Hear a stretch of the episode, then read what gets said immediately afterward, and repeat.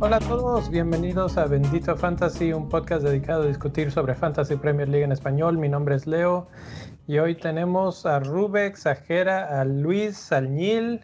Nos falta el mi rey, que no sé qué le ha pasado en estos últimos días, pero estamos aquí para platicar de, pues, de lo que nos dejó la temporada básicamente, porque ya se acabó.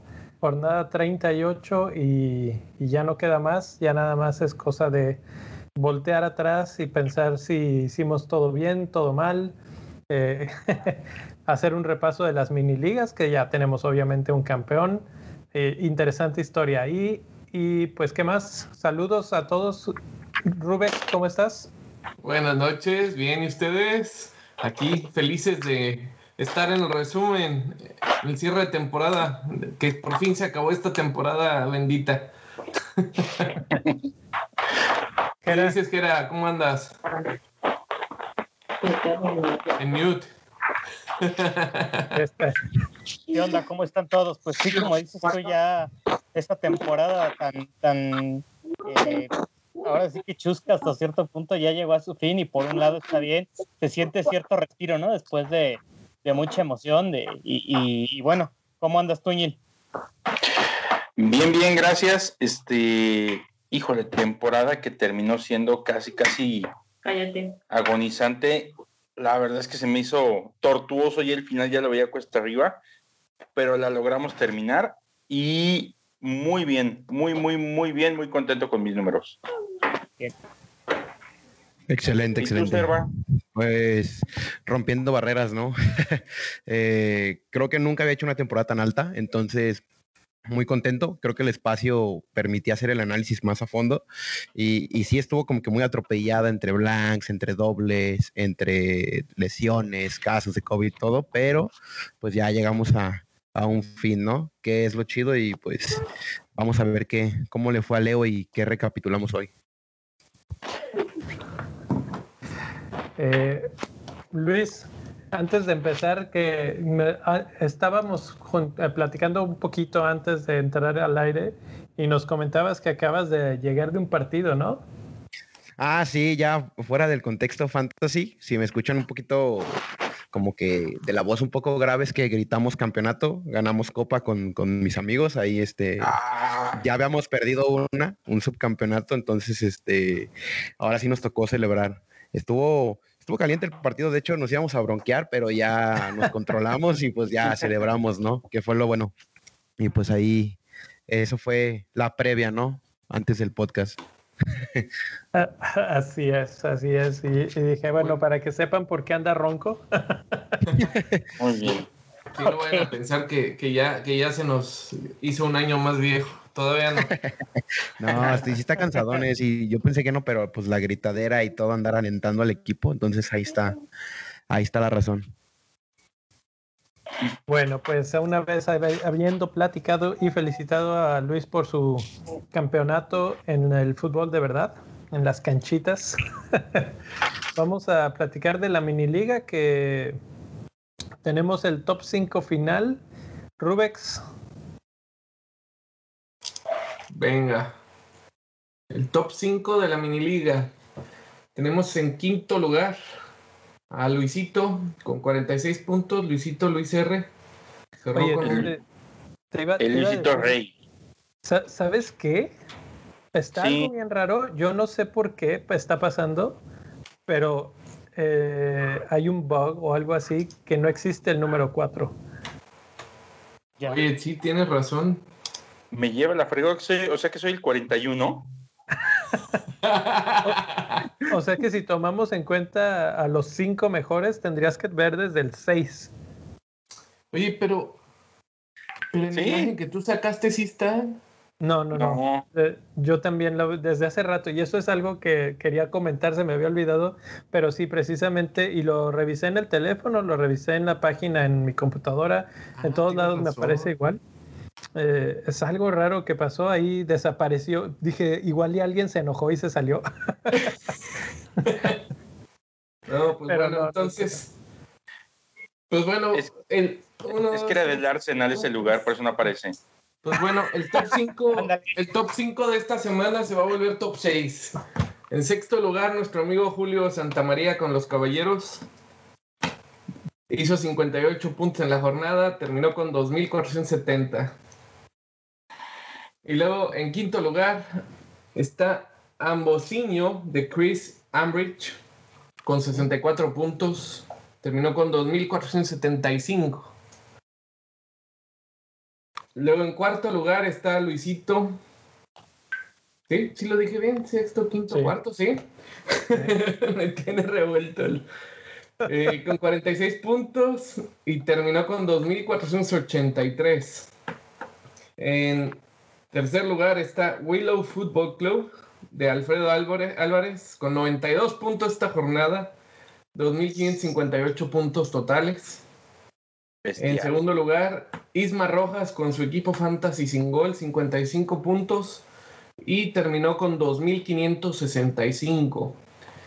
Y en primerísimo lugar, el recién llegado Iván Dujalde con FP, su equipo FPL Grand DT con 74 puntos esta jornada y cerró con 2.566, cerrando la carrera con final de fotografía por una nariz.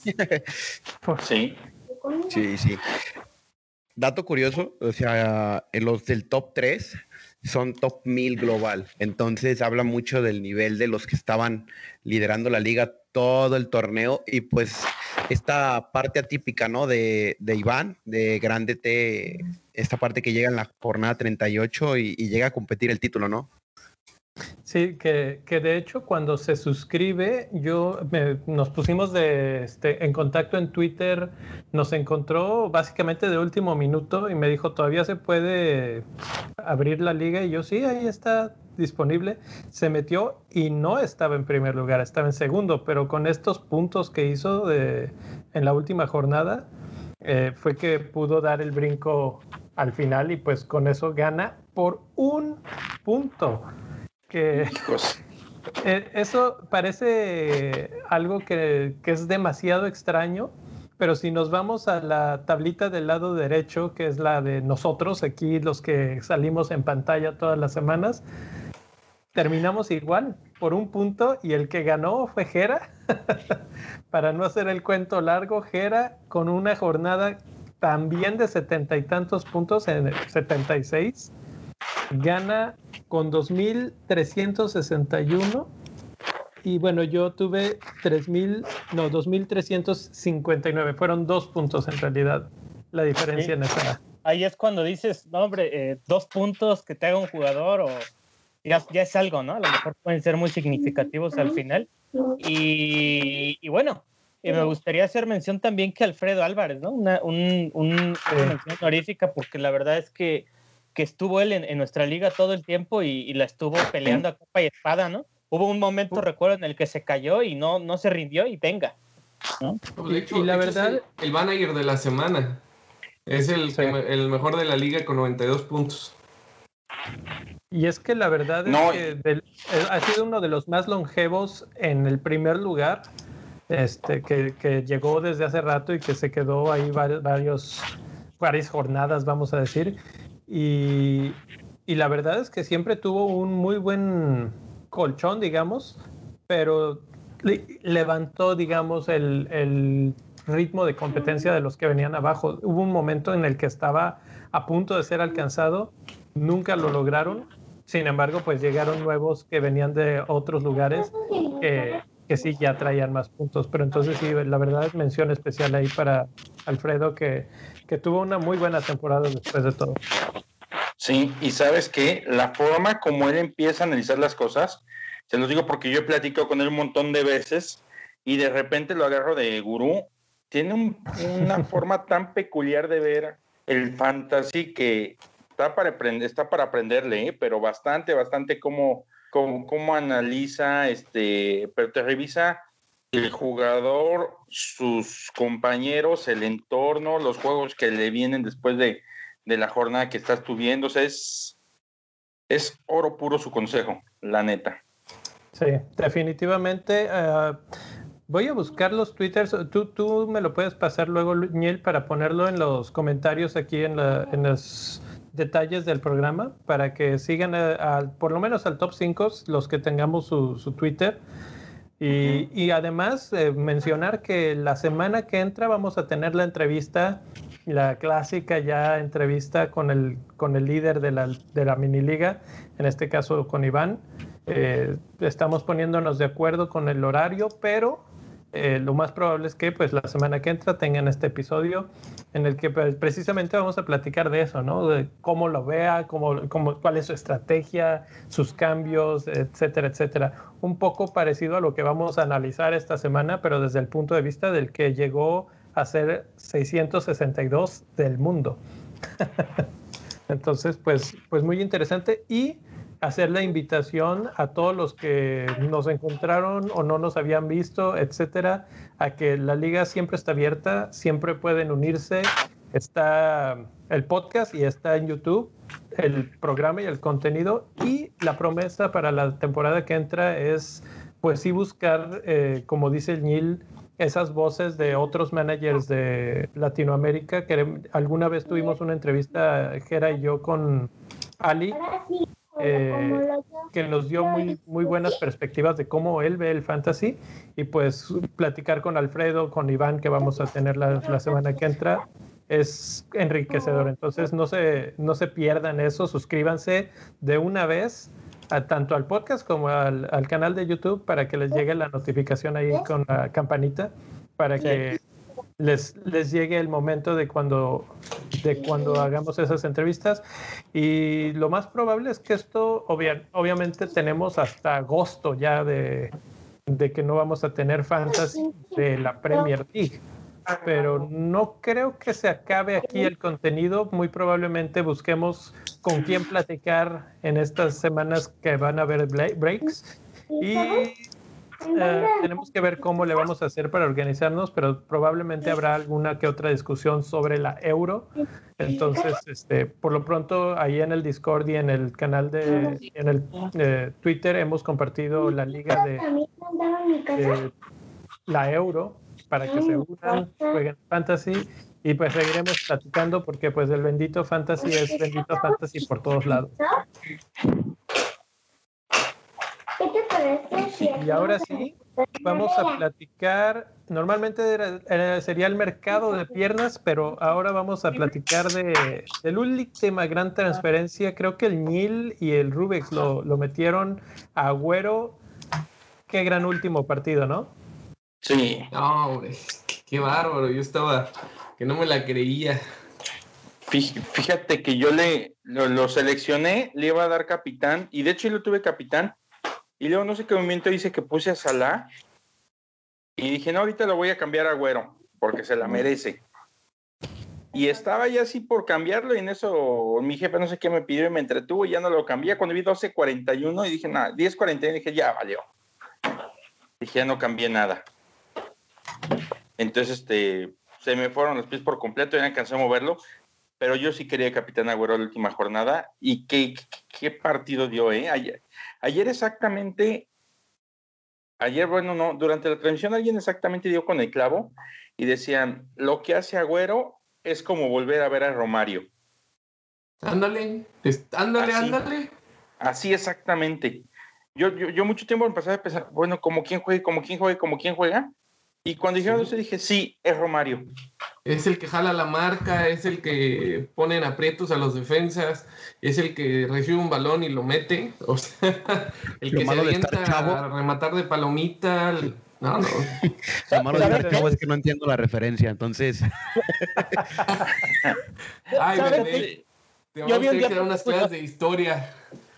Yo vi un dato muy curioso de Agüero que cuando debutó en Premier League fue contra el Swansea City y entró de cambio y anotó dos goles. Y en esta ocasión se repitió. Entró de cambio y dos goles.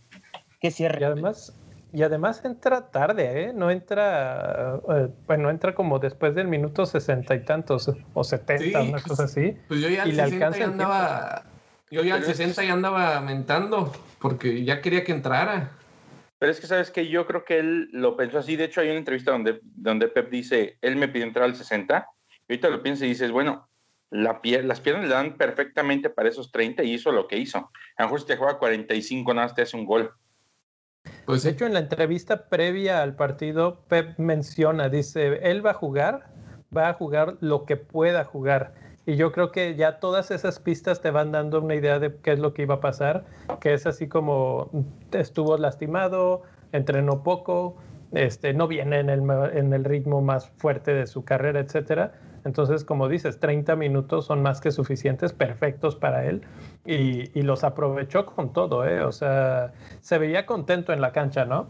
Sí, sí, sí, sí, Hay una cosa que, que, yo quería mencionar. A mí se me tocó la época de Agüero, pues, y creo que todos recordamos ese gol contra el QPR, pero al final, o sea, viendo el retiro de, o sea, de que se va de Manchester, estamos viendo pues a la leyenda absoluta del club, ¿no? Entonces creo que pocas veces nos va a tocar algo así en una liga tan, tan competida como la Premier y pues sí marca como que una dinastía, ¿no? Porque antes de él, pues no había nadie. Y en Fantasy me acuerdo mucho, por ejemplo, el hack trick que le hace Chelsea en, un, en 45 minutos, creo, que termina 5-0 el partido.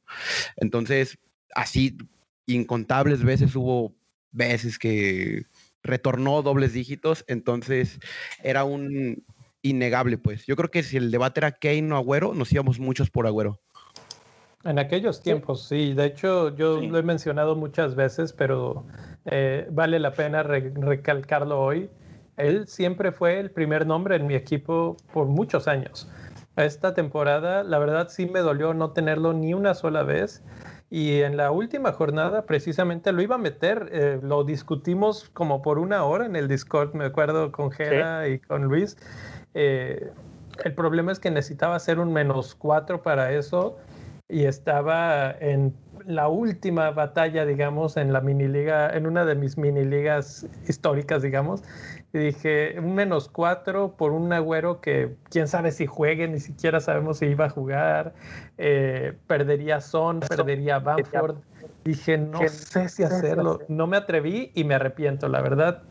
Creo que hubiera sido un buen gesto este, y me hubiera ido bien, de hecho, con los dos goles. Sí. Sí, es que lo que tiene Agüero también es que es lo que decían, o sea, él le basta 30 minutos para volverse loco y, lo, y creo que será recordado muy, mucho por su hat trick, ¿no? No sé qué piensa, por su, por su número de hat tricks, que según yo rompió récord en eso. Sí, tiene ese récord, tiene el récord de, es el máximo goleador extranjero de la liga sí. y el máximo goleador de un solo club este, que superó a Wayne Rooney precisamente por un gol. Entonces, pues se nos va un gran, gran goleador. Creo que el que va a tomar ese, ese lugar va a ser Harry Kane. Vamos a ver si el rumor fuerte es que él quiere irse a Manchester City. Yo creo que el mejor lugar para Harry Kane en toda Inglaterra sería el Manchester City, porque precisamente el City ya no juega con un 9 clavado. Eh, se perdió cuando se acabó Agüero eh, Jesús nunca se terminó de convertir en ese 9. Y Kane está transformado en un jugador que ya no es 9, ya es un 10 que juega más retrasadón, de repente es más asistidor, de repente si, si se le da la gana se mete al área y mete los goles. Entonces es un arma letal y que se acomoda muy bien para el esquema del City precisamente. Pero sabes que, pese a todo, sigue sabiendo cumplir con la función de ser el punta del equipo. Ah, Entonces, eso lo vuelve mega versátil ya. Esta temporada, digo, la neta, la neta, y aunque me cueste, eso hay que reconocerle a Mou. Lo hizo jugar fuera de su posición, lo sacó de su zona de confort y lo potenció.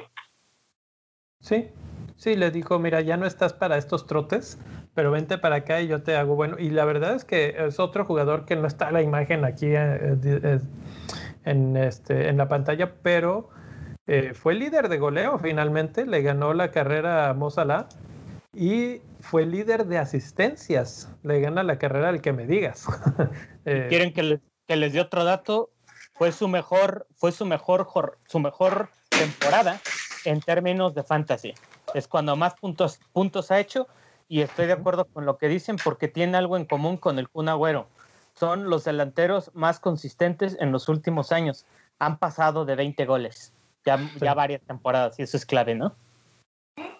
Sí, no cualquiera, no cualquiera. Y, y no creo que lo veamos fácil en quien sea que llegue a, a suplirlos, ¿verdad?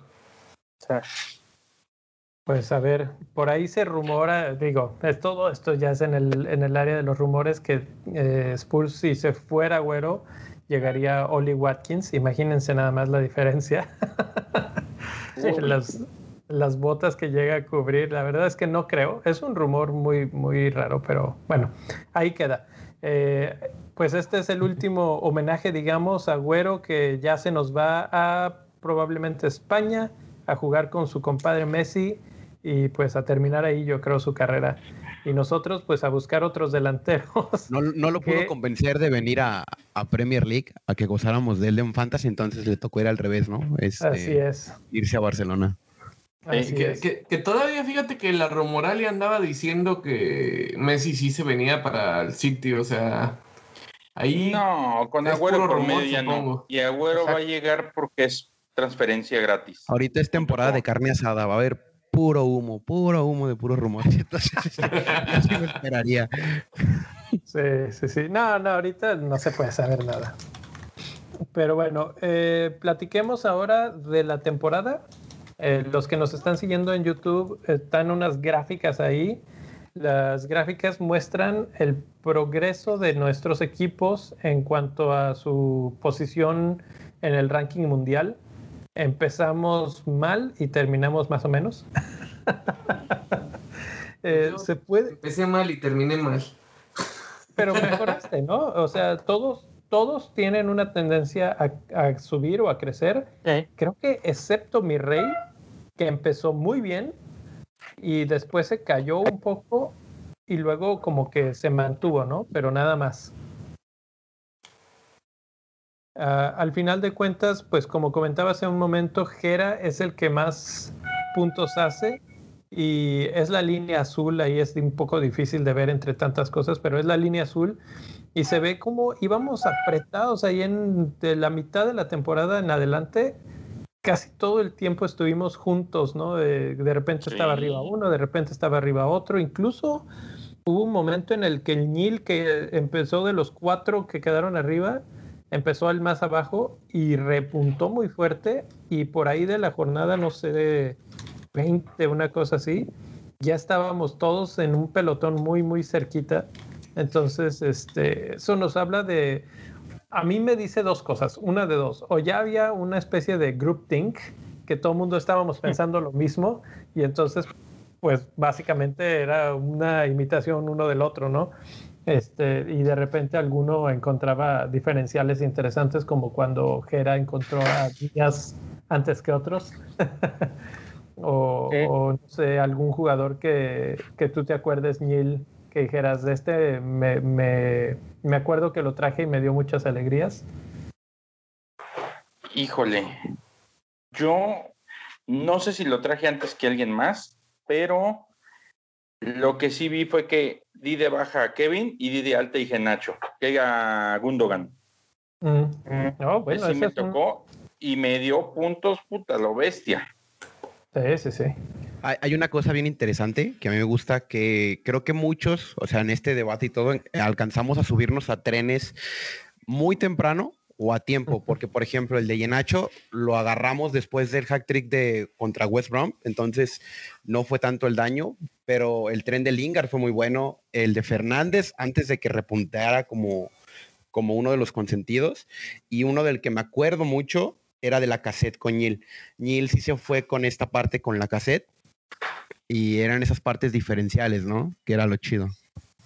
Sí, fíjate que algo que sí, sí tuve yo en la temporada fue que no me tenté en el corazón. El corazón en su momento saqué a. Primero saqué a Bruno, perdón, sí, no a Kevin, después a Salah y después a Bruno. Uh -huh. No, me, no, no, no, me, no me la pensé. Cuando vi que las cosas no pintaban bien, dije, pues serás Salah, serás 12 millones y medio, pero ahorita necesito alguien que me dé puntos. Y creo que inclusive en su momento Salah se fue por rapiña. Y creo que eso fue algo que caracterizó mucho esta temporada que es el, el hecho de que los grandes nombres de repente no estaban tan bien. Mo, sí. eh, Mo, eh, Mo Salah, precisamente, que mencionaste, eh, tuvo momentos que la verdad no andaba bien, no andaba bien. Eh, su compañero de fórmula Mané tampoco.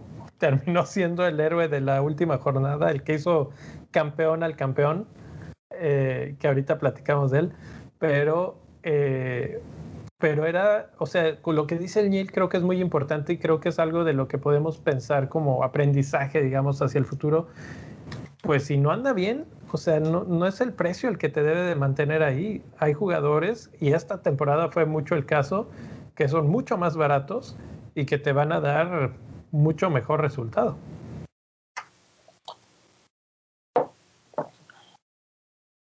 Eh, ¿Algún otro jugador? Ya dijimos, eh, creo que una de las cosas que mencionó Luis ahorita, que es esto de de los trenes, ¿no? Estuvo el tren de Gundogan, Lingard y Enacho. Eh, no sé quién más pudo haber sido ahí de repente. El, tren de Calvert en algún momento. Calvert Lewin al principio, sí. ¿Qué otro hubo? Muy sonado. A mí me gustó mucho el de Stones. Oh, también. Stones y Díaz. sí, sí, sí. Cancelo, Stones y Cancelo. Foden, pero Foden era más como ruleta, ¿no? O sea, los que gozaron de los puntos de Foden, muy bien, pero los que no, la, la pechearon.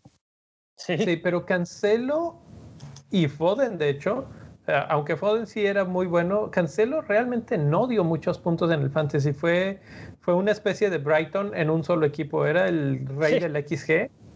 Todo, todo mundo esperábamos que un día hiciera algo y de repente sí hacía, pero para lo que el, costo de oportunidad que representaba tener a un jugador del City ocupándote un puesto que no era tan barato, etcétera, eh, no era tan, tan bueno. O sea, podrías haber tenido mejores. Sí, de acuerdo. Alguien que tuvo también un tren fue Chilwell, ¿no? Al principio. Chilwell. También. Cuando va muy bien. Cuando Lampard estaba. La locomotora de, de de Leo, que lo maldijo con mi rey. Oye, justo lo que iba a decir es, eh, bueno, entonces una de las cosas que me quedan claras es, hay que encontrar la fórmula de reconocer esos trenes y lo más temprano posible, ¿no? O sea, es cuando uno se quiere subir. De hecho, de hecho es lo que les quería comentar, que yo, yo nunca los encontré, ¿eh? Llegué tarde al de Calvert, o creo que ni llegué al de Calvert Lewin, al de Lingard, pues llegué muy tarde, al de Stones nunca llegué, entonces de hecho yo no tengo ninguna ningún diferencial que digas, ese sí me, me catapultó, siempre llegué tarde. Yo creo que esa es mi lección para, para no hacer el cuento largo. Exacto, esas, esas son las cosas que tenemos. Ahorita fue un muy bueno. Gundogan, sí, sí. Eh, y por el otro lado, vieron jugadores, justo lo que mencionó Luis, ¿no? Estos jugadores que esperamos y esperamos, y creo que, no me acuerdo quién fue, Ah, creo que fue Alfredo en Twitter que me dijo, ¿cuándo vas a vender a Werner? ¿En, qué momento te vas a dar por vencido? Y la verdad es que eso definió mucho de mi temporada. Y si regresamos un poco a las, a las gráficas, eh, no, esta no es las gráficas, es esta, eh, podemos ver de qué, de qué estamos hablando, porque cuando, cuando comparamos nuestra temporada con la del el campeón del mundo, que es la línea roja en la, en la derecha, y con la del campeón de Bendito Fantasy, podemos ver, bueno, el, de la, el del campeón del mundo, la verdad es que sí lo tuve que poner en otro eje porque, porque no se veía de otra forma. de hecho, en la primera gráfica ahí está, nada más que es una línea verde que está hasta, hasta, hasta arriba y no se nota. Eh, él sí empezó en el lugar 40.000, un poquito abajo del 40.000 del mundo y de ahí no volvió a bajar.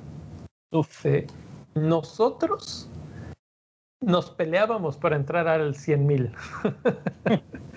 Entonces, eh, creo que una de las cosas que podríamos pensar así, si algún día quisieras ganar el fantasy, es muy probablemente vas a tener que empezar muy bien y nunca bajar de ese muy bien. Sí. Eh, hubieron varios de los que estaban compitiendo, eh, Ola y otros, yo los estuve analizando y no todos empezaron tan alto, de hecho algunos tuvieron bajoncillos, pero en general a partir de la 10 y en adelante estaban altos, altos de que ya no se veían en estas gráficas, o sea, top 10 mil o más.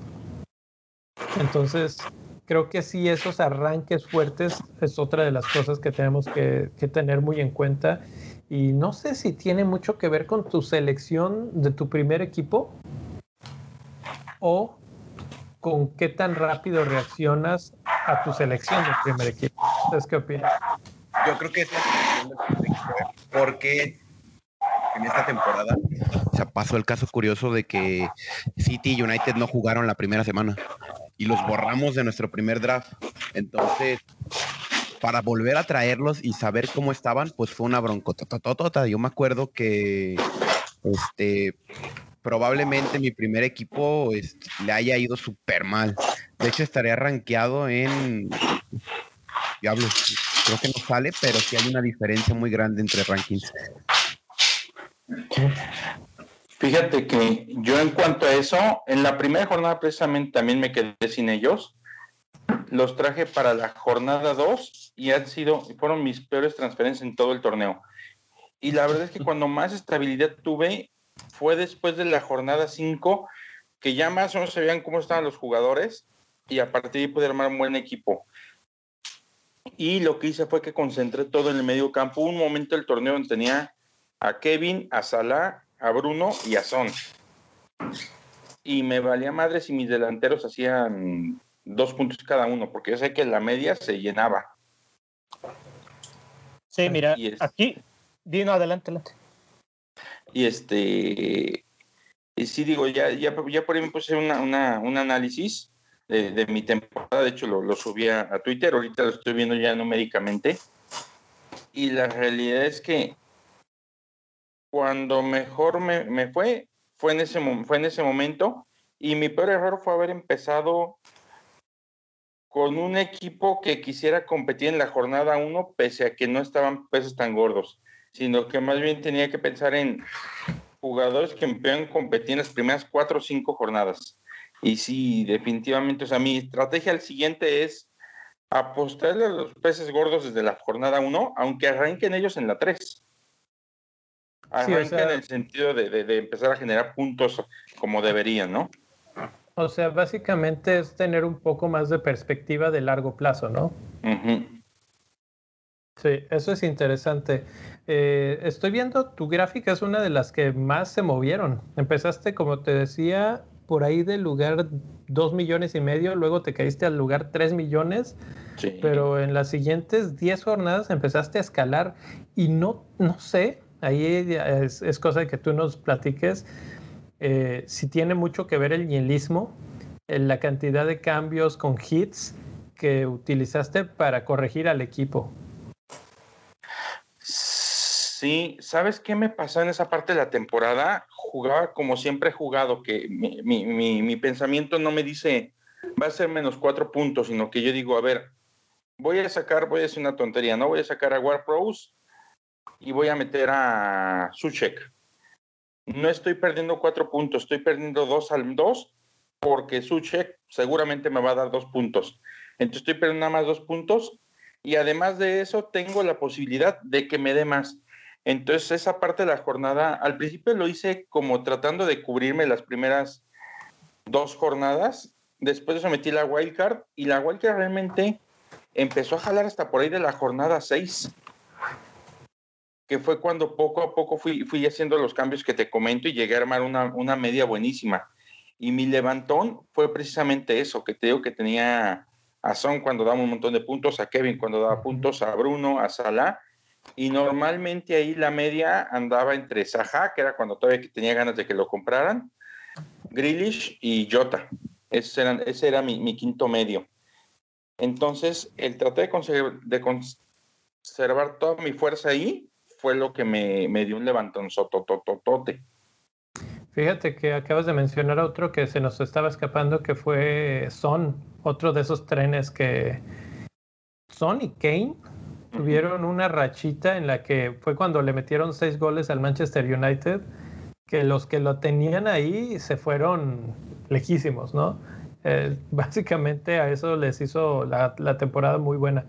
Eh, hay una página que les quiero comentar a los que nos están escuchando eh, que para esta, esta parte de la temporada es muy divertida, que se llama fplretro.com, que es de donde estamos sacando algunos de los datos de los que vamos a hablar ahorita, y tiene diferentes como áreas o cosas que puedes ver. Puedes ver tu temporada general, en la que te marca más o menos lo que estoy mostrando en la pantalla, que es el, la gráfica ¿no? de, tu, de tu movimiento en las jornadas. Pero después hay una que es, las transferencias, que es lo que estabas mencionando, Neil. Y si te vas a esa, puedes ver si tu transferencia tuvo un impacto positivo en puntos o negativo en puntos. Son como barritas y te va diciendo si fue para arriba o para abajo. Eh, yo tengo cuatro negativas en todo el torneo, pero casi ninguna, o muy pocas más bien, fueron positivas, que son barras altas. ¿Ustedes cómo, ¿Cómo vieron eso? ¿Qué, qué, cuál es su historia más o menos? Bueno, pues mío, yo, yo sí tengo el electrocardiograma. o sea, tú sí tienes un sub y baja fuerte, Rubex. Sí. Y eso, pues más o menos nos, nos, marca lo que, lo que vemos en tu gráfica, ¿no? Que no podías terminar de subir. Y es eso, ¿no? Tú, tú solito te hacías daño con el cambio.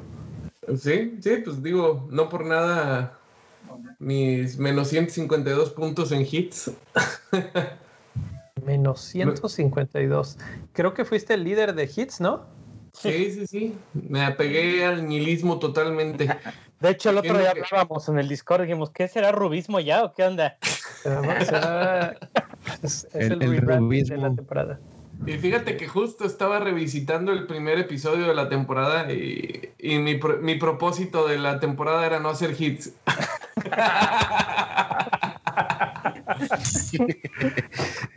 oye, oye, ¿aplicaste el de solo por esta jornada? ya sé. Solo por esta jornada lo hizo 38 veces y pues 150 y qué? 52. Wow. ¿Tu balance cómo te va? ¿Es positivo o negativo en hits? ¿Dónde está el balance? Ahí, mismo en esa página, arribita de las barritas, te vienen, por ejemplo, yo tengo... Beneficio neto, 86 puntos. Muy bien. Puntos totales transferidos, 115. Puntos totales transferidos adentro, 353. No, no entiendo esas. Eh, metiste 353 puntos sin importar hits y ya, por ejemplo, si te descontaban en el beneficio neto, ya te descuentan esos menos cuatro y ya te dan ese margen, pues un poco de contabilidad parece, ¿no? Eh, pero sí. Eh, día del contador. Ándale. Caso, caso curioso conmigo, tengo una, una barra muy alta, que fue la game la jornada 5, para no meternos en broncas. Saqué a Bardi y a De Bruyne y metí a Kane y a Son por un menos 4. Beneficio neto de 38 puntos. Entonces, ahí hablaba mucho, fueron tres negativos y el balance neto fueron, ingresé 202 puntos. O sea, fue positivo, fue más de 100, entonces contento con el, adoptando el nihilismo de vez en cuando, ¿no? Fíjate que tuviste un beneficio neto bastante alto, ¿eh? ¿De cuánto fue? Pues no me acaba de mencionar de ciento y cacho. 202. Fue, muy, muy, alto. Muy, muy alto. El mío fue de 188 puntos, ingresé 404 y fueron 166 puntos los que dejé ir. Y tuve dos jornadas altas, una de 28 trayendo Pope y Agundogan por Johnston y Suchek. Y otra en la que traje a Grillish y a Son y vendía a tu chavo Podense que desde ahí vi que no iba a hacer nada y a Kevin. Es que tiene rodillas de niño, entonces pues le hizo daño. Y, quieres ver la mejor que me aventé, saqué a Son, a Inks, a Aubameyang y en Keita. En, Ketia. Este, y saqué a Son y fue justo la jornada que le hizo a Manchester cinco goles y adiós, me, me, y en lugar de Son, adivina quién traje. A Rashford. Hizo dos miserables puntos. Y lesionado, ¿no? Sí, casi, casi. oigan, entonces de, puntos están arriba de los 150 de los, de los puntos netos que ganaron por transferencias. Sí. ¿Todos? A ver, Kira, ilumínanos. No, no. Yo, yo solamente tuve un beneficio neto de 88 puntos, o sea que es lo que les comento, no eran malos mis cambios, no eran hacia, hacia abajo, digamos, pero eran muy, muy marginales, o sea, por ejemplo, por decir algo, cambié a, a, Ings y metí a Calvert Lewin, beneficio neto, dos puntos. Ya. No, no encontraba esos jugadores, como, como lo que mencionó Luis de los treinta y tantos puntos. Eso me pasó a mí cuando metí a Rafinha y a Salah por Jota y Fernández en la 36 y me dio 22 puntos. Eso sí es un buen cambio. Lo que pasa es que me sorprendió mucho el de Luis porque se me hizo altísimo. Altísimo. Este a mí también. Sí nos dio en la torre con sus transferencias, ¿eh? Pero también, o sea, es que va para arriba y también para abajo. Por ejemplo, mi peor transferencia fue sacar a Harry Kane en la jornada 11 y meter a Gabriel Jesús. Y fue un beneficio neto de menos 10. Entonces, ahí te fijas, pues, de que pues el que no arriesga no gana, ¿no? O sea, sí me sorprende este margen neto, pero también hay veces que hacía cambios que decía, ¿y este por qué lo hice, no? Pero, pues está chido que se haya logrado. Sí. Como yo en la 10 comprando a. Como yo en la 8 comprando a Anguisa. Sí, que es, eso. Que sabes Beneficio menos 6 puntos.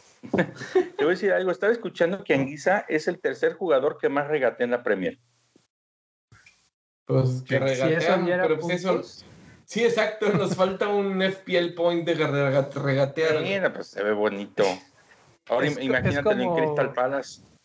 Es como la liga sueca que veo que, por ejemplo, te dan bonus points por, ah, por los defensas. O sea, hay bonus points defensivos y bonus points normales, ¿no? Gerard los, los tiene más claros. Sí, de eh, hecho, y eso es muy bonito porque te da un montón de, de puntos extras. sí, cuéntanos, Gerard. Alguna vez comentaban que qué bonito sería que Canté diera puntos, ¿no? En este sistema de fantasy. Y eh, bueno, en ese fantasy sí ocurre, justo es lo bonito de ese fantasy, ¿no? Más allá de la liga y demás, que justo los defensas te pueden, no, no solo los defensas te pueden dar puntos defensivos, sino incluso los delanteros, los que recuperan balones. Es, un, es oh. parecido al de la Champions, pero a diferencia del de la Champions, también hay puntos ofensivos. Te dan puntos por cada tres pases clave o por cada tres centros o una oportunidad eh, grande creada. Entonces, ojalá que algún día para salir del molde pueda llegar este sistema, ¿no? Al menos como experimentación. Como en MLS, ¿no, Rubex? Te dan puntos por, por pases clave. Sí, también. Así solía ser algo similar en el de Yahoo Sports, que es de los primeros fantasies que yo jugué hace como 15 mil años, eh, que también ahí contaban mucho otros tipos de puntos. Aquí los tratan de englobar todo con los bonus, que a mí se me hace un sistema no solamente no tan eficiente, porque y pues... Cero transparente. Y, y, cero transparente. Eso es lo que menos me gusta. Ese es el problema, que es un misterio por qué pasó. O sea, todo el mundo dice que no, es que es porque la cantidad de pases y, tacleadas y que no sé qué, y que, y que Salah pierde puntos porque tira mucho y que falla mucho, o porque regatea y le quitan el balón. Y tú dices, ay, sí, pero eso, ¿dónde está siendo contabilizado? ¿Cómo está siendo contabilizado? Es muy difícil de saber. Entonces. ¿Quién eh, decide que si es una asistencia FPL cuando, cuando no hay asistencia? Eso sí es este, otra, otro debate. ¿Saben qué estoy viendo ahorita de mi equipo? Y es un dato escalofriante. hice la jornada en la, hice la en la jornada 3 y estoy viendo mi equipo de la jornada 1, si lo he dejado caminar así solito, contra el equipo que yo tenía en la jornada 7, que estamos hablando ya que traía yo encima como unos 8 hits, tenía 3 puntos de diferencia, nada más, en la jornada 7. O sea, si hubiera tenido paciencia, hubiera podido utilizar mi wildcard más adelante y a lo mejor no hubiera hecho tantos gastos. Este, es un perfecto forma de, cambiarnos de tema a los chips. Ahí en, el, en, la misma página de FPL Retro también te dice cómo estuvieron tus chips y está bien divertido porque te dice cuántos puntos hiciste, en qué jornada lo hiciste obviamente y cuántos puntos hubieras tenido si no la usas. ¿Alguien tiene alguna historia ahí que dices, esta sí fue fue vital. Pues podemos aventarnos de que de nuestras historias de Wildcard 1, este, así en orden, ¿no? Wildcard Órale, 1, vas. Wildcard 2 y ya después le da. A ver, Arráncate, Luis, Luisao. empie- empiezas con la Wildcard 1. ¿Cómo fue tu historia? Mala, ¿no? Ahí junto con, con Jera y contigo. A 40 puntos de haber dejado el equipo 42 puntos. Digo, no fue tanto, pero pues dos puntos ayudan al final. ¿no? Rubex, ¿lo tienes por ahí? Sí, pues digo, a mí mi, mi wildcard 1 fue mala. Este, si no lo hubiera usado, hubiera generado 50 puntos y tuve 42. Ujú, No sé, también te fuiste para atrás. Tú, Sí. Neil, te ves emocionado. Igual. No, ya, ya estoy risueño ya nada más. Estoy risueño y tengo, tengo la cabeza acordándome de otra cosa que te les platico. Este, le hice en la jornada 3, 40 puntos y mi equipo hubiera hecho 46. Gracias. Wow. Gera, ¿a ti sí te fue bien con tu Wildcard 1 o no? No, a mí fue, creo que fue el, el acabose de mi temporada, porque perdí 14 puntos. Es Oh, bastante. Oh my God. ¿En qué Sí. jornada lo hiciste? ¿También en la 3? En la 3, de hecho, yo ahorita les tengo un dato cuando lleguemos a ese apartado, pero mi temporada en cuanto a transferencias y todo fue no fue para de lo- sí, del asco realmente porque todo me fue mal, ¿eh? Ahorita les cuento. Suena raro. Bueno, Pues, de, hecho, de hecho yo no dije, pero yo la jugué en la 15. Ok, ok, tú sí tuviste más paciencia. ¿Y a ti, Leo? Eh, a mí me fue bien. Yo te hubiera tenido 36 puntos sin la wildcard y subía 52 con la wildcard. Órale. Y, y bueno, aprovecho que ya traigo la palabra para la siguiente, que es el free hit. Con el free hit, hubiera ten- sin el free hit, hubiera tenido 12 puntos. 12. Eso es lo que hubiera hecho mi equipo esa semana. Nice. Con el free hit hice 45. Bien. 32 Sí, sí. puntos, 33 puntos, bien. Muy Pues bien, muy bien. Eh, Yo- tú- yo estuve por el estilo. Hubiera tenido 21 puntos, que fue en la 18, que fue la jornada esa donde prácticamente nadie jugó. Y este, y en lugar de 21 los cambié por 51 puntos, 30 a favor, no, no, na- nada desfavorable. De hecho, fue la misma jornada que yo. Luis, Sí. ¿cómo te fue a ti con el free hit? Ah, yo lo usé en la 29, cuando fue el Super Blank, que nomás jugó Brighton y esta parte. Mi equipo, de no haber sido free hit, hubiera obtenido 43 puntos, que es muy bueno, Sí. pero con el free hit junté 71. Entonces, Ese pues, es un buen nada, des- ajá, nada despreciable y pues bien aplicado, ¿no? Porque ya muchos lo habían gastado en la, en la En la 18. 18. sí, sí, sí, sí. De hecho, yo ya en esa que tú lo utilizaste sufrí bastante para completar un equipo. Sí. Jera, ¿qué tal? No, a mí el free hit de plano también no me mató, pero o sea, no me catapultó, porque solamente gané 12 puntos y lo terminé dos minutos antes del deadline. Creo que no, no sé si lo conté sí en me el Discord. acuerdo, sí me Creo que algunos sí, porque alcancé Sí. a ver la filtración del City. Cuando lo de Ferran, ¿no? Cuando, ajá, sí se los conté que, ah, les enseñé la imagen, de hecho, ¿no? Que Sí, en que el lo primer draft pusiste y lo tenía a. Ferran, a Ferran Torres y lo quité. Entonces yo creo que eso sí fue de chin. Pero este, pues bueno, al menos no perdí puntos tampoco. Es Rubén. bueno.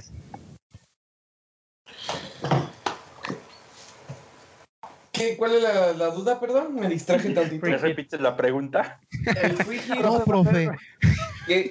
Game Week 29. Aquí sí me fue muy bien. 74 puntos. Si no lo hubiera usado, hubiera tenido 20. Wow, Bien. 54 puntos. Es el salto más grande, ¿no? Sí, es, Ahí. sí, es el salto más grande, exactamente. No, bueno, a mí, a mí mi salto gran, más grande fue la, la Wildcard 2. Bueno, pero Ah, de yo- free hits entre nosotros, Sí. ¿no? O sea, ajá. Ah, Sí, sí, sí, exacto. En, en- en general de comodines les aseguro que tengo el salto más grande. El más grande es el mío. Tengo el más grande, ahora vas a decir. Bueno, a ver, cuéntanos pues. Sigue, ¿no? O que No, pues sigan, sigan, sigan, ahorita los sorprendo. Bueno, triple, triple capitán, que esta es una de las, de las fuertes, de las que se debe de esperar mucho. ¿Quién fue tu triple capitán, Niel? Kane en la 32 y medio 36 puntos. Not bad. Y, No, eso fue lo que escogiste. ajá, y mi mejor opción de triple capitán fue Kane en la 32 con 36 puntos. O sea, la edición fue exacta. Esa. Era la única que, tú- que tenías en toda la temporada. Qué raro. Jera, Pues así salió. Eh, yo usé el triple capitán en la misma jornada que, que Neil, este, Ujú. 36 puntotes, pero mi mejor jornada para haber utilizado el triple capitán este, hubiera sido la primera cuando Salah metió un hat-trick. Pero imagínate qué riesgo gigantesco, ¿no? ¿Te animarías algún día a hacer algo así? Yo, No ya- sé, yo pero veo, veo que mucha gente lo hace. No sé si lo han visto. Sí, yo les voy a te platicar quitan el pendiente. te quitan el pendiente. Yo en el primer torneo que jugué Fantasy, yo pensé que puedes meter un triple capitán cada jornada. Y dije, jornada, ah, pues, ah, güero, me han dicho que este güey es bueno. Y se aventó un free hit, un triple, un, un- se aventó este un triplete. Sí, un hat trick. Y dije, ay, güey. Y ¿A quién la era? siguiente güero? jornada dije, ahorita se la voy a dar otra vez a güero. Y dije, ah, cabrón, ya no sirve. Sí. ya no sirve, se descompuso. Te quedaste con las Se ganas. Ya lo rompí. Ya rompí el triple capitán. Ay. Eh, Luis, Ah, mi triple capitán fue Kane, pero en la 26, que hubo doble. ujú, Que creo que no fue ni Everton ni Soton, que fue la de la 32. Y mi mejor opción fue en la 24, dos antes, con Gundogan. Me hubiera dado 57 puntos. yo estuve casi igual que tú. 57. Sí, o Yo sea, con el triple. Fue la vez que le metió doblete a, a Spurs con asistencia de Ederson y toda la cosa. Sí, pronto puedo un Entonces- número impar. Ajá, sí me queda muy, muy grabada la cosa. Y es que Yo- era Kane ha sido el mejor para Neil, para Jera. Tú, No, para tú, mí era Rubén. Salah. No, digo, Yo- perdón, que fue su, su triple capitán, ¿no? Ujú, Sí. Yo lo escogí en, en la 32 y me Ajá. dio 36 puntos. Eh, y me marca aquí que mi mejor opción hubiera sido Gundogan en la 24 para obtener 57 puntos. Ese es un buen triple capitán también. Sí. Yo estuve igualito que Luis Kane en la 26, 24 puntos y hubiera sido Salah el mejor en la primera jornada, pero eso quiere decir que estaba destinado al fracaso básicamente porque nunca se lo hubiera dado a Salah en la primera jornada. Pero jamás. tampoco fue una catástrofe, ¿no? Porque no, este, no se fue sin nada. No, no, de hecho esa vez en la 26 Luis se va a acordar también, el problema es que se lesiona Kane y que ya no, no Sí, juega en ya no juega el segundo. segundo. Y hubiera es. penal contra el También en la, Southampton. 30 y- Sí. en la 32 que Dos. estaban diciendo, También también, se lesiona. Ajá. Sí, pero en la primera jornada mete dos goles. Qué dato curioso, ¿no? Kane se, se perdió tres partidos de la temporada y dos de los que se perdió fue en doble. Exactamente, eso es lo que mató a los triples capitán. Increíblemente, siempre pasa, ¿eh? También me acuerdo la vez de Sané cuando se lesiona o no, no juega cuando fue triple capitán Di- dicen que es que es la maldición, ¿no? Los nombres que terminan con en E, N, N, porque Mané también, ¿no? Cuando Mané, se- sí. pues ya sabemos Leonardo. entonces. Leonardé, no, no, Le- Leonardné. Leonardo. Eh, Wildcard 2. A ver, Wildcard 2. Wildcard 2. ¿quién Dale? Leo. Dale, dale. Tú dale, Leo, sí. Sí, te Bueno, toca. pues la, la empiezo. La Wildcard 2, yo ta- ahí también me fue mejor que como me hubiera ido. 86 puntos de 59 que hubiera tenido. Fue en la 24, dos jornadas antes de mi triple capitán. Yo tuve en la jornada 35. Eh, me generó, bueno, generé en esa jornada 134 puntos. Eh, sin la wildcard hubieran sido 58. Esos son buenos cambios, Rubex. ¿Qué pasa? En la 35. Una, una buena, una muy buena jornada. Muy bien. Sí. Y Luis, Muy bien, pues voy yo. Em, hubiera hecho 40 puntos en la 36 y terminé haciendo 63. Fíjate, es la más reciente y no me acuerdo qué hice. Yo te puedo decir lo mismo de mi sábado. Vas, pues vas. Aparte del sábado, cuéntame lo de tu wildcard.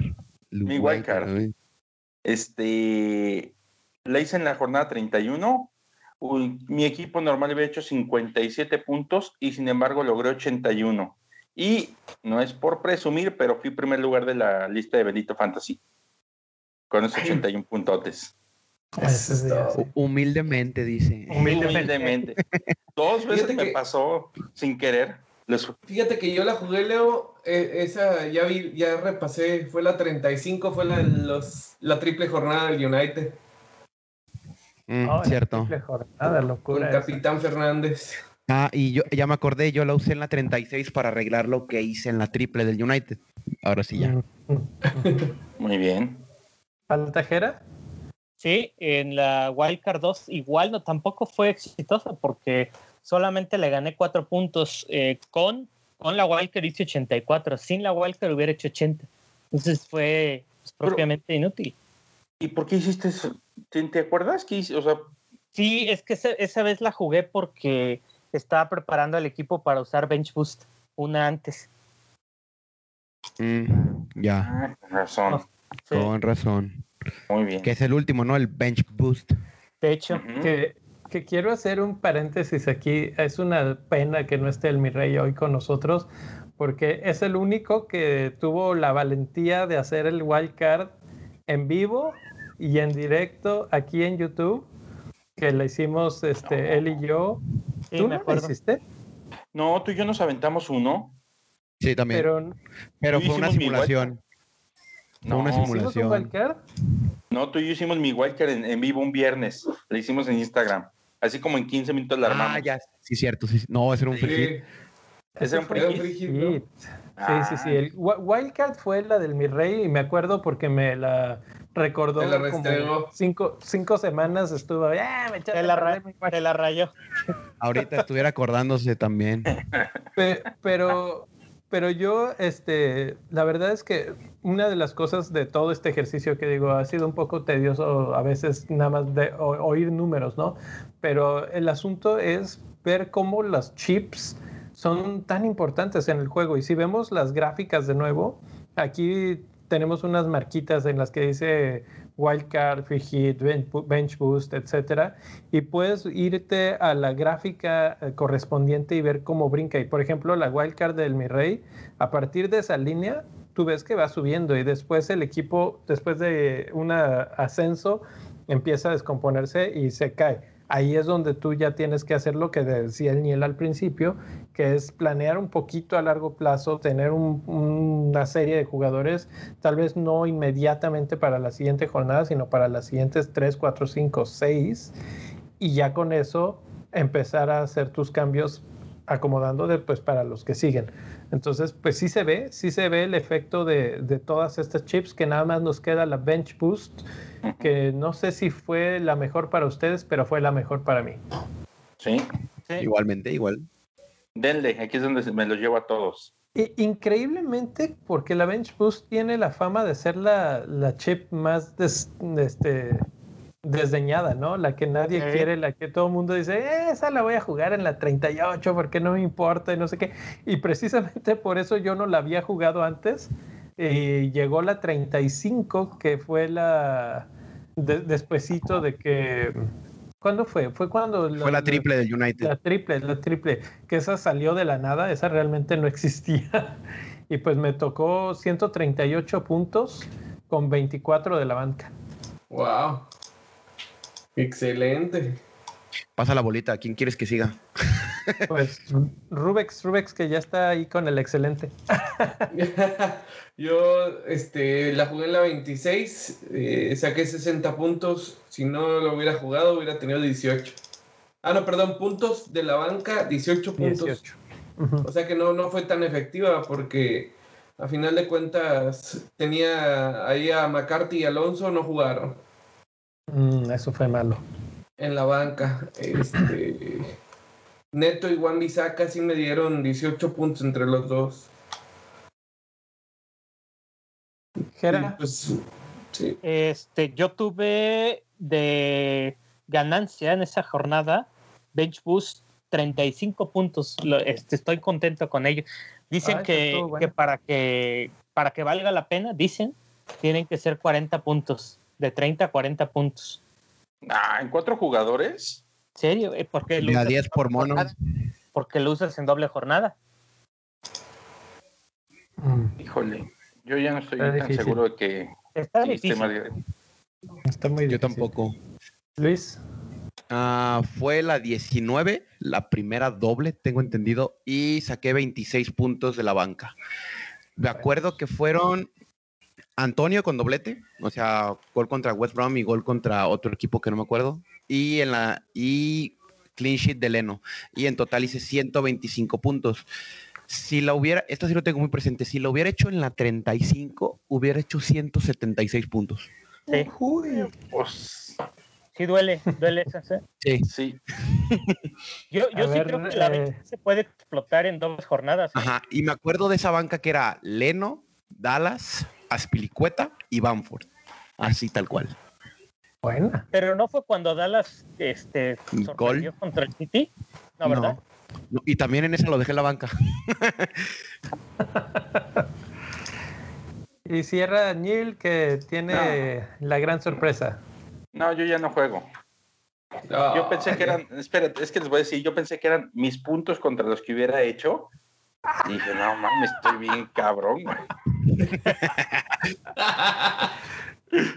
Me dicen el tripiel López, no, ya vi que no. Nada más fueron 17 puntos de la banca y 94 en total. Entonces, Te digo, No. solo tú te crees tus espejismos, güey. ya sé, Júntate con los de arriba, diría Ponchito de Nigris. malditas drogas. Creo que esta temporada la, la enseñanza fue tener un poco más de paciencia con algunos chips, ¿no? En general. Sí, O sea, de sí. todo Sí. lo que hemos comentado, eh, desde la Pero- primera wildcard hasta el bench boost, nos mostraron que si la guardáramos un ratito más, nos pudo haber dado algo mejor. Si regresas al episodio 1 de la jornada del torneo, eso, eso fue lo que predicamos desde que empezó el torneo. Yo ni salgo en ese, pero ni Jera ni yo salimos en el 1, pero ahí está el- la predicción. No estaban ni en gestación. No, ya estaban en gestación ustedes dos, ¿no? No, No, Eh, no, todavía no. No, en esta temporada. no, según yo, el de capitanes fue uno después de ese, ¿no? creo que no, sí. no, no, no, no. ¿O Empezamos ya bastante avanzada la temporada porque fue después de una de una fecha internacional que fue cuando tuvimos el el FanFest. ¿Cierto? No, pero eso No, el fue, FanFest fue antes. fue antes, ¿Fue de antes? que empezara la temporada. Entonces, El sí, FanFest fue antes de que empezara la temporada. sí, sí empezamos poquito después. parejos. El de capitán se empezó con la 1, ¿no? Después del No de usted. temprano. después- No, creo que con la 2. Pero bueno, Habrá pues esa es otra de las cosas que festejar de esta, de esta temporada. Ya para cerrar, porque se está alargando este programa, quiero platicar un ratito sobre el campeón, el campeón del mundo, fue este Teddy, ¿cómo se llama? Teddy Bears United, aquí lo tengo. Última jornada hizo 93 puntos. Tenía a Aubameyang en su equipo, en su primera jornada. Ah, no, es cierto. Esta es la, la primera jornada. 93 puntos. Tenía a Aubameyang, a Justin, a James, a Lamptey, a Holding, a Mané y a Salah al mismo tiempo. Bamford, Mitrovic y Kane. Así es como arrancó el campeón con 93 puntotes. Y pues la historia es que terminó siendo campeón el último día porque capitanea a Kane.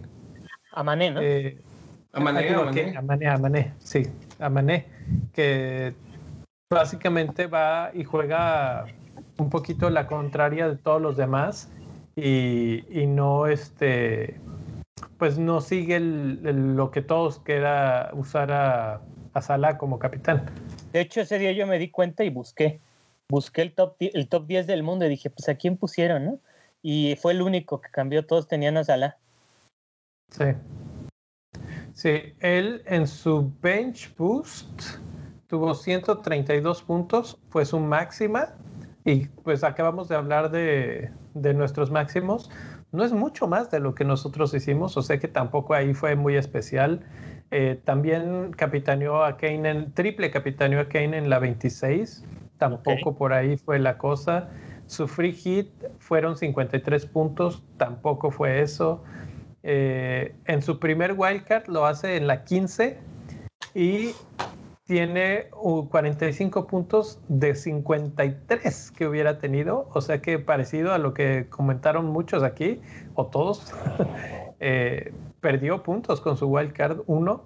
Con la wildcard 2 nada más gana 11 puntos de 71 que tiene a 60 que debió tener.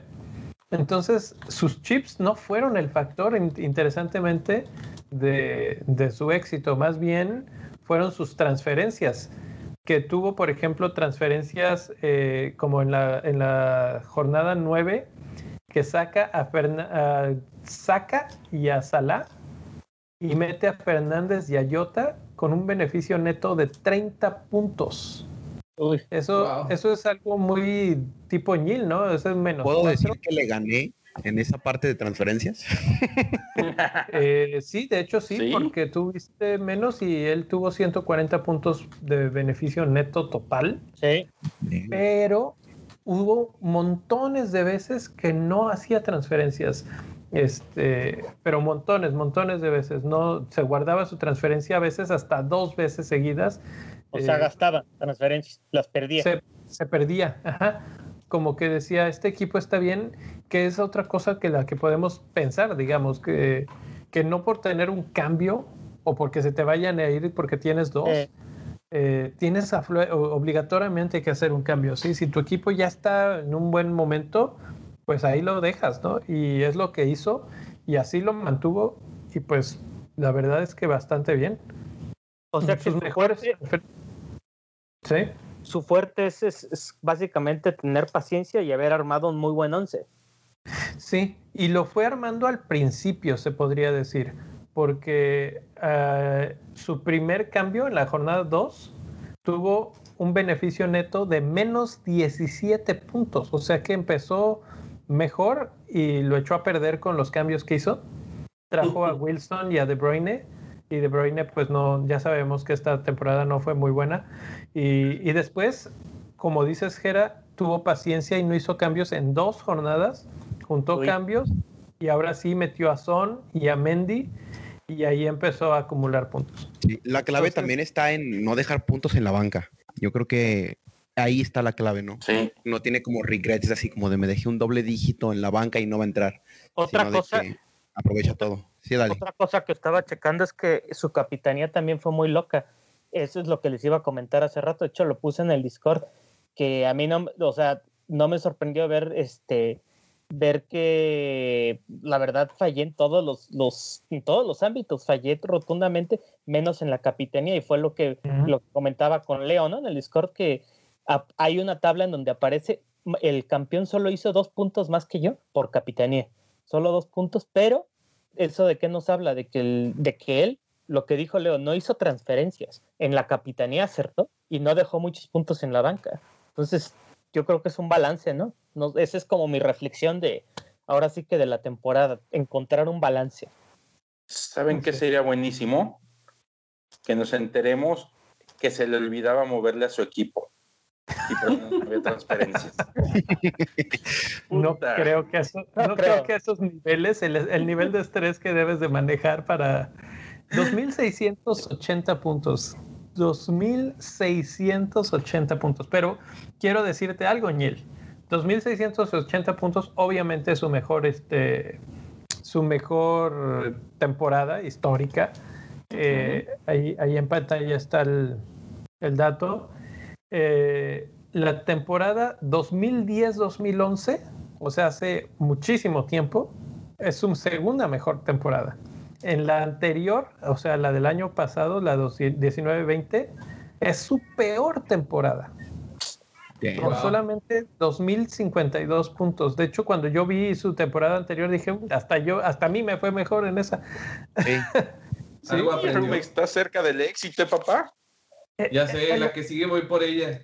Justo es lo que iba a decir, o sea, no de Rubex, pero que si te fue mal en esta temporada por alguna razón, este, malas decisiones, malos cambios o lo que sea, nunca sabes. O sea, eh, lo, lo que demuestra este, este jugador es que en cualquier momento te sale todo bien y de repente ganas esta cosa. Es que le diste al clavo, Leo, te tiene que salir todo bien para que la ganes, todo, todo. Sí, sí, sí. Y, ni siquiera, ¿eh? porque como vimos, los chips no le salieron tan bien, o sea, no fueron una, una, cosa de locura. Más bien tienes que ser constante y tienes que, creo que sí importa mucho lo que haces en las primeras 10 jornadas. Ahí es donde, ahí es donde todo puede cambiar, en donde puede ser el, lo que hace o deshace tu temporada. No necesariamente pierdes el, el resto de la temporada, pero es muy difícil escalar puntos ya más avanzada la temporada. ¿Saben qué me asustó de esta temporada? O sea, asustó en un buen sentido. O sea, más, no, asustó no es la palabra, que me sorprendió mucho. Que pareciera que ya necesitas más puntos para estar arriba. Antes decían que con que hicieras 60 ya estabas en el top 100 mil, algo así. Entonces, este, ahorita, como ya hay más jugadores, eh, me huele a que ya se necesitan más puntos para, para ser muy, muy, muy competitivo. Así lo veo yo. yo creo que no es que haya más jugadores, sino más bien yo creo que cada vez le vamos metiendo más tiempo a esto y los análisis van siendo mucho más profundos. Sí. Definitivamente es eso. Es la temporada con más jugadores en general. Esta temporada cerramos con 8 millones 240 mil 321 jugadores en el mundo.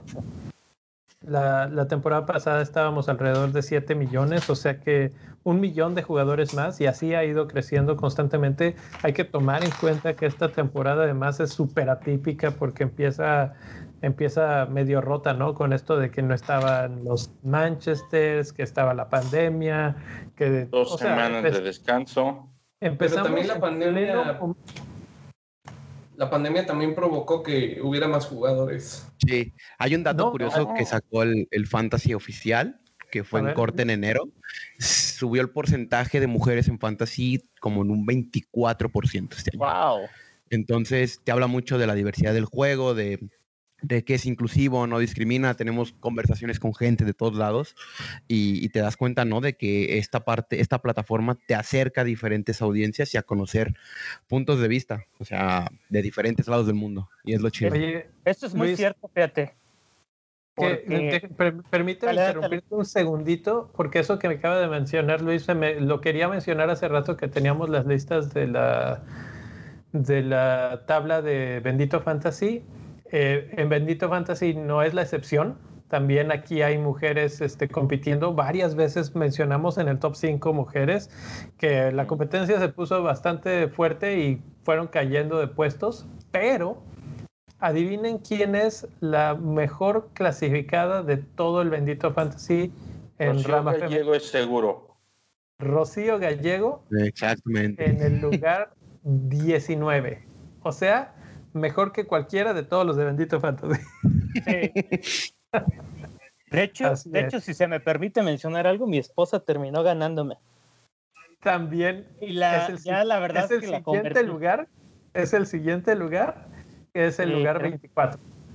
Terminó ganándome y no por, o sea, ya, la, ya se ha hecho una adepta de fantasy, tanto que me escucha con la pandemia, ¿no? Porque estamos todo el tiempo juntos trabajando. Todo, todo el tiempo me escucha y pues ya le, ya le agarró la onda. Antes, antes sí éramos un poco más de casual, pero ya.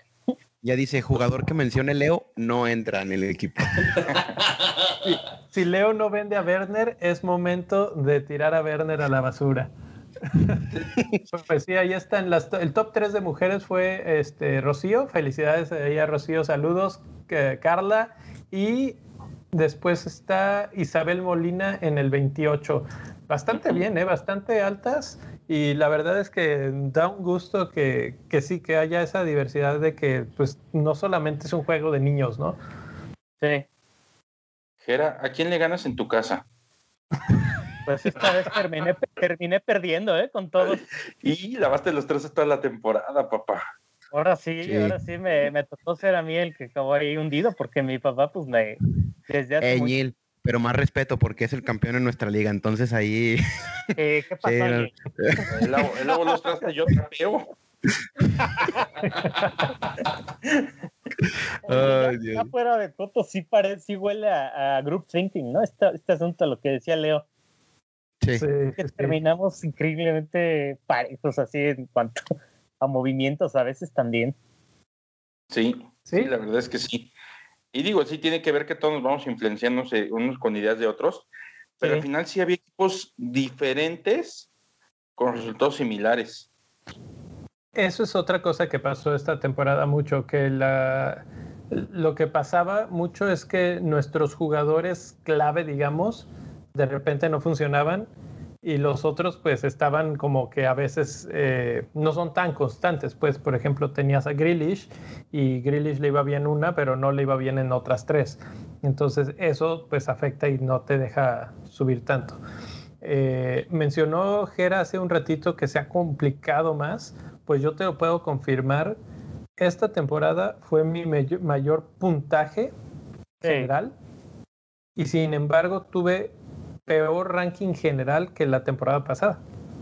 Sí, es que eso estaba pensando también, o sea, hace cuánto, hace que les gusta, cinco años, hacías 2.500 puntos y estabas en los primeros 50, yo creo. Sí. Ay, güey, yo no había visto eso, sí, sí, es cierto. Sí. Acabé en 248 mil.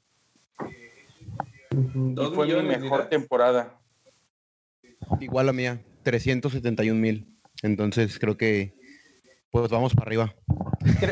Eh, y creo que con eso me gustaría cerrar, que es lo que acabas de mencionar, Luis, ¿no?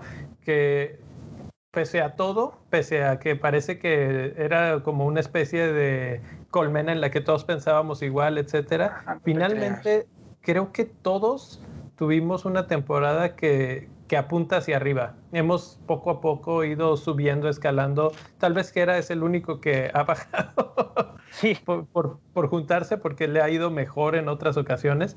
Pero, pero en general ha sido una, un ejercicio este de hacer Bendito Fantasy, de platicar con la comunidad en general, eh, ya sea en Twitter o en el Discord que genera que pienses un poquito más en los cambios, que pienses un poquito más en, tu equipo, en formaciones que ya ni siquiera platicamos de eso, pero por ejemplo, por ahí salían los datos de que cuál es la mejor formación para tu forma de juego. A mí me sale que es la 3-4-3, pero al Nil le sale que es este con más defensas. Creo que es que 4-5-1. 5-4-1. Ay. No, 4-5-1, perdón. Eso se parece al de la Liga Sueca, ¿no? ¿Todos juegan con un Slatan? Todos juegan con defensas, casi. y retoma, adelante, dale, dale. Eh, eh, entonces, eso, eso es la, cuestión, ¿no? Que cada quien va a tener ahí una alineación distinta eh, creo que la de Jera es más de cuatro defensas, la mía es de tres defensas, eh, Nil de cinco defensas, eh, el Nil confía mucho en los defensas. No, fue cuatro, defensas también. cuatro defensas. Entonces, a lo que voy es que no hay una fórmula que funcione para todos. Y ahí se puede notar la diferencia entre los equipos. Sin embargo, un poco ir con tu suerte y, encontrar los fuertes en ese, en cada ramo, ¿no? Claro. Este, yo quería mencionar algo, o sea, tú, yo creo que sí todos apuntamos para arriba, o sea, eh, bien decías, a lo mejor no fue mi mejor temporada si la comparamos con los anteriores, te diría, no, no te hagas menso, pero siempre hay algo positivo y lo que les decía de la capitanía, que a mí no se me hace casualidad, que fue en lo que mejor me fue. Porque ¿Y a poco no te divertiste? Es que mira, son dos cosas, me divertí y en serio, en serio escucharlos a ustedes, o sea, cuando hacemos la cápsula, pues era como hacer la tarea, porque veíamos datos, platicábamos y yo sentí que en transferencias no hacía la tarea de, de, la misma manera. Entonces yo sí creo que se refleja. De hecho, antes de la última jornada, lo mencionó Leo, tuvimos una buena plática de capitanes, ¿no se acuerdan? Una, una noche antes estuvimos platicando, ¿no? De no, es que si Salah, es que si no, me decía Leo, y si es que no, si no me sirve, mejor voy a poner a Kane. Y yo, pues sí, yo voy a encontrar a alguien, Ferano, Mané, y ayudó mucho, la verdad, porque de hecho Leo se fue por Kane y creo que fue la mejor que hiciste, ¿no? También en cuanto a capitanía. Sí. porque, porque yo no tenía Mané, de hecho me gustaba, pero no, era imposible por precio. Por y este, por estructura del equipo, etcétera. Eh, pero precisamente ese tipo de contraste de ideas de por qué este y por qué este no, y de repente tratar de encontrar el cómo ir en contra de la corriente, que vamos a pensarlo un poco para la temporada que entra y tratar de incorporar ese ir en contra de la corriente un poco más eh, y tratar de ponerlo aquí en el programa, buscar esos jugadores que, que, nos pudieran dar ese brinco como ese capitaneado de Mané en la última eh, jornada. Sí, de hecho te iba a decir algo que me gusta mucho y que, y que le comento al, a nuestros escuchas es que este, la verdad es que no hay, no hay mala vibra en el Discord hasta para compartirnos las transferencias, ¿no? O sea, no es que nos las ocultemos, siempre hablamos pues, como cuates, ¿no? La verdad. Así es. Bueno, pues con eso vamos a cerrar. Nos despedimos. falta, lo único que falta, digo antes de cerrar, agradecer a todos nuestros Patreons. Sin ustedes no estaríamos aquí. Muchas gracias. Eh, que por cierto, como vamos a tener un pequeño periodo de descanso, lo más probable es que le demos pausa a las contribuciones por por lo menos un mes y este y luego ya las, las retomemos para que ni siquiera se tengan que preocupar. Yo pensé que sí iba a ser gratis el Discord, así de gratis el Discord para todas. y este, pero, pero si se quieren unir, pues ahorita eh, también hay, hay siempre la oportunidad y pues ahí estaremos eh, el Discord no se acaba, la verdad es que hemos platicado de otras cosas, de la euro, de libros, de series, así es que pues ahí está la invitación para todos, patreon.com, diagonal bendito fantasy, y redes sociales, arroba bendito fantasy, en todas las redes sociales, y si no encuentran en alguna, pues ahí le mandan un mensaje a Luis así de que, hey, ¿qué pasa? Ponte a chambear. Eh, pero bueno, saludos a todos, eh, buena, buen descanso y seguimos platicando. Y nos vemos en la euro. Nos vemos en la euro. Nos vemos en la euro. Bye. Arriba las tres piedras. Inglaterra, papá.